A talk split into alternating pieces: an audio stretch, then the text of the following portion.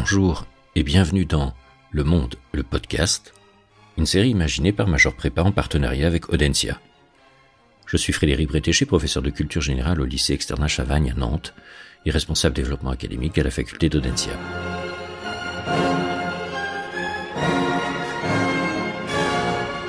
Aujourd'hui, Montaigne ou le monde au miroir.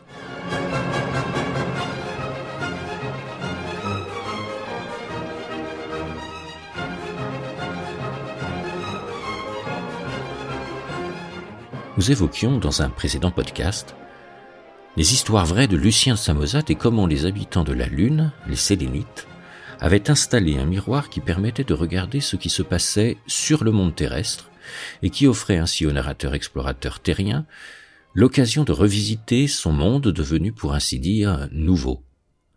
Mais, parce qu'il s'agit d'une fiction, la vision offerte par le miroir est en bonne part, pour ainsi dire, abstraite, et relève davantage de l'imagination que d'une connaissance objective. Or, le monde dans lequel évolue Montaigne entre 1533 et 1592 est marqué par d'importantes découvertes qui ont stimulé l'esprit de ses contemporains, accéléré pour ainsi dire le temps scientifique, ouvert le champ d'observation du monde à la faveur notamment de la découverte du nouveau monde, ce monde enfant qu'évoque Montaigne au début du chapitre 6 du livre 3 de ses essais intitulé Décoche. Notre monde vient d'en découvrir un autre, et qui peut nous garantir que c'est le dernier de ses frères, puisque les démons, les sibylles et nous-mêmes avons ignoré celui-là jusqu'à maintenant. Il n'est pas moins grand, ni moins plein, ni moins bien doté de membres, mais il est si jeune et si enfant qu'on lui apprend encore son ABC.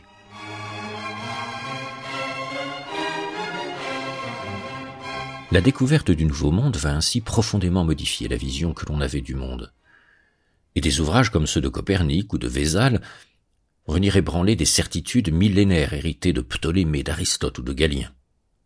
Montaigne resserre cette nouvelle vision du monde dans une formule célèbre du chapitre 2 du livre 3.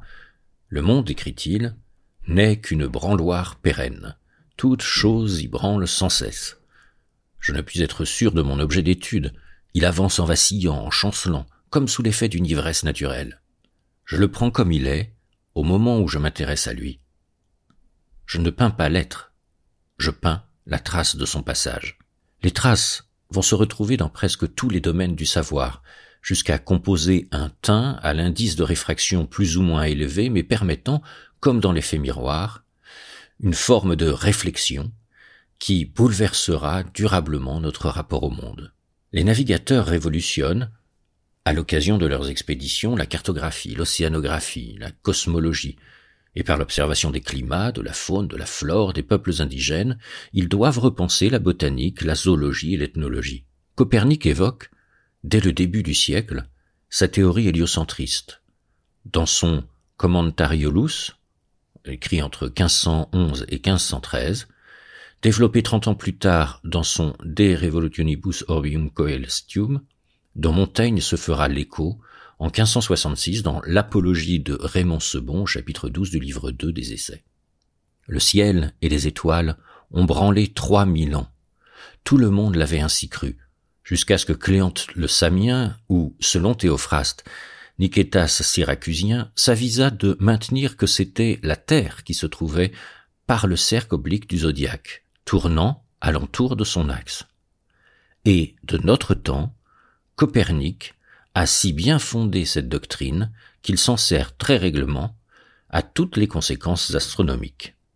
Il va sans dire que la nouvelle image du monde qui se réfléchit au miroir des sciences entraîne un autre bouleversement, celui de la situation de l'homme dans le monde, un homme qui apparaît dans l'apologie de Raymond Sebon, dans son état naturel, un homme défait de la grâce chrétienne, un animal en quelque sorte parmi les animaux auxquels on découvre des qualités bien comparables à celles qu'auparavant on ne considérait qu'humaines. Non plus une créature divine chassée d'un paradis originel, et pourtant, par une vie de prière et de soumission à Dieu destinée à la gloire céleste, mais plutôt un être qui, parce que doué de raison et de conscience, doit s'essayer à la vie en organisant seul son chemin d'existence dans le monde.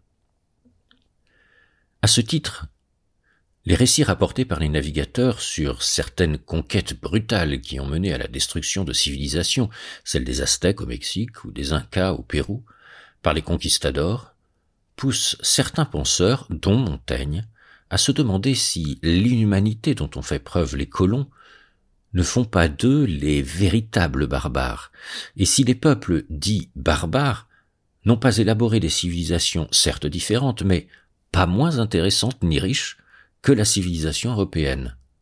En somme, ce à quoi invite Montaigne, c'est à changer d'optique et à adopter un regard critique par la relativisation méthodique de son propre jugement et, en considérant notamment au chapitre 1 du livre 2 des essais, que les bons sauvages sont aussi ses frères humains.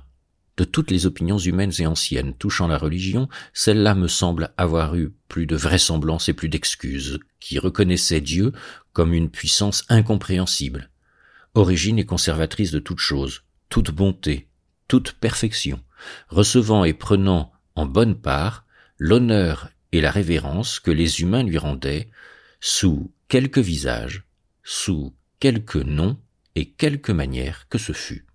Deux chapitres plus particulièrement viennent illustrer cette façon de mettre le monde à l'épreuve de son jugement, et que j'évoque à la sixième leçon des vingt-quatre leçons pour découvrir le monde. Descoches, au chapitre 6 du livre 3 des Essais, et Des cannibales au chapitre 31 du livre 1. Parce que je me suis plus attardé sur le passage d'Écoche dans le livre, penchons-nous sur Des cannibales, auxquels les essais consacrent un chapitre entier. Ces gens du Nouveau Monde qu'on a peut-être tendance à hâtivement nommer barbare. Montaigne a longtemps échangé avec un homme, peut-être son domestique, qui a passé onze ans au Brésil et qui va lui offrir un témoignage sans ornement, à l'image du bonhomme, simple et grossier, écrit Montaigne. Le passage se trouve dans la collection Folio Gallimard, numéro 289, aux pages 303-304. Or, je trouve, pour revenir à mon propos, qu'il n'y a rien de barbare et de sauvage en cette nation. À ce qu'on m'en a rapporté, sinon que chacun appelle barbarie ce qui n'est pas de son usage. Comme de vrai, il semble que nous n'avons autre mire de la vérité et de la raison que l'exemple et idée des opinions et usances du pays où nous sommes. Là est toujours la parfaite religion, la parfaite police, parfait et accompli usage de toutes choses. Ils sont sauvages, de même que nous appelons sauvages les fruits que nature, de soi et de son progrès ordinaire, a produits. Là où, à la vérité, ce sont ceux que nous avons altérés par nos artifices et détournés de l'ordre commun que nous devrions plutôt appeler sauvages. Et ceux-là sont vives et vigoureuses, les vraies et plus utiles et naturelles vertus et propriétés, lesquelles nous avons apatardi en ceci, et nous les avons seulement accommodés au plaisir de notre goût corrompu. Le texte, qui se développe encore sur quelques lignes, veut d'abord insister sur le fait que tout langage est fait de conventions, et que si le monde est porté par les mots, il convient de remarquer que le mot n'est pas indissolublement attaché à la réalité qu'il désigne. Ainsi convient-il, par exemple, de relativiser le mot usage, et ce d'autant que, dans un jeu subtil de substitution des pronoms qui finit par imposer un nous de généralisation propre à unir des représentations différentes, Montaigne en vient précisément à substituer à vérité et raison la représentation que nous avons de nos usages, ce qui ne peut que les relativiser. Nous ne regardons donc le monde que par préjugés de civilisation. Or les sauvages ne sont sauvages que parce qu'ils habitent la forêt, silva en latin. Les Brésiliens sont ainsi les fils de la nature, et sont, à ce titre, dans un ordre du monde qui est sa destination profonde quand notre civilisation, contrairement aux idées reçues, détourne le monde de sa nature propre en prétextant l'améliorer. De fait, ce que nous goûtons dans un fruit sauvage, dit Montaigne, c'est la délicatesse de sa saveur. La qualité d'un être ne dépend donc pas, pas davantage que celle d'un fruit, de la culture qui a tendance à corrompre le monde par l'artifice qui étouffe la poussée naturelle, sa croissance, sa puissance. Si les cannibales sont ici convoqués, c'est ainsi pour incliner le miroir que nous tendons au monde en en modifiant l'angle, le reflet et ainsi la réflexion. Notre lecture du monde est faite d'erreurs et d'insuffisances, notamment parce que les mots que nous posons sur lui sont lourds de présupposés.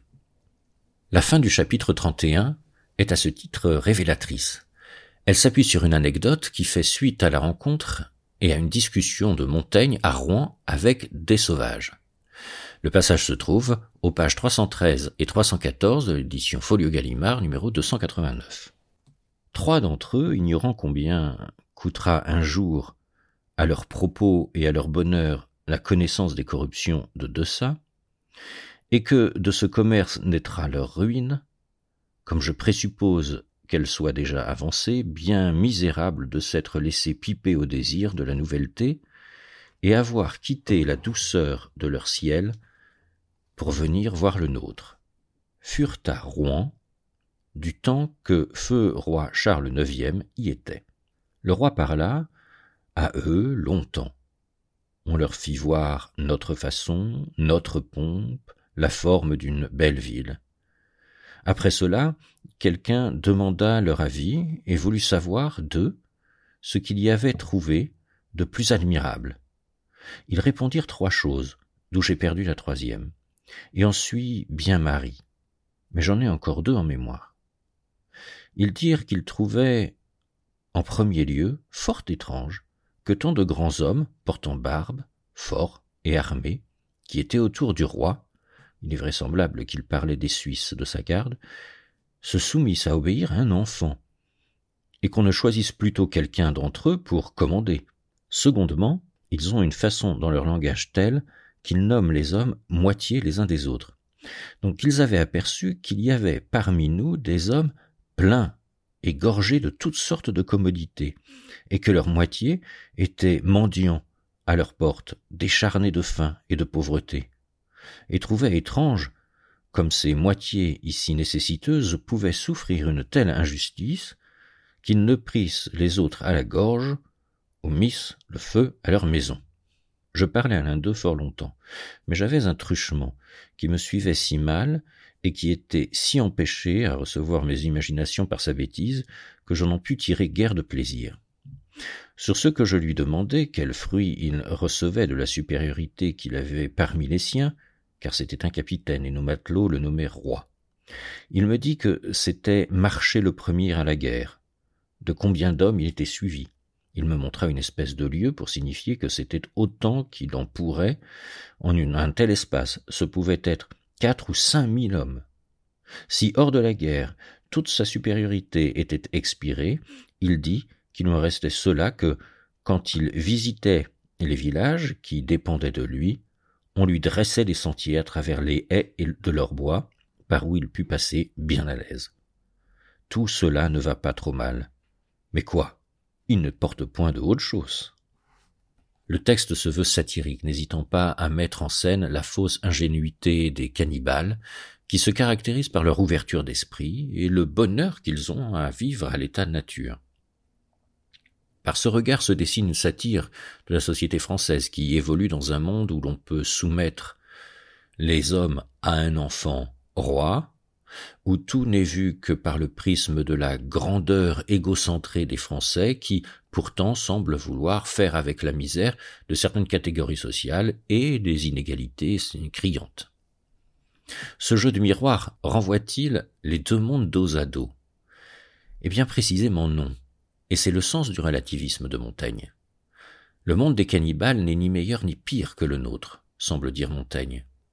Mais il est surtout l'occasion de montrer que la sauvagerie que l'on est tout prêt d'y dénoncer trouve en notre monde un reflet que nous ne voulions peut-être pas voir, qui nous invite à éprouver et réfléchir notre monde, ou du moins à y essayer.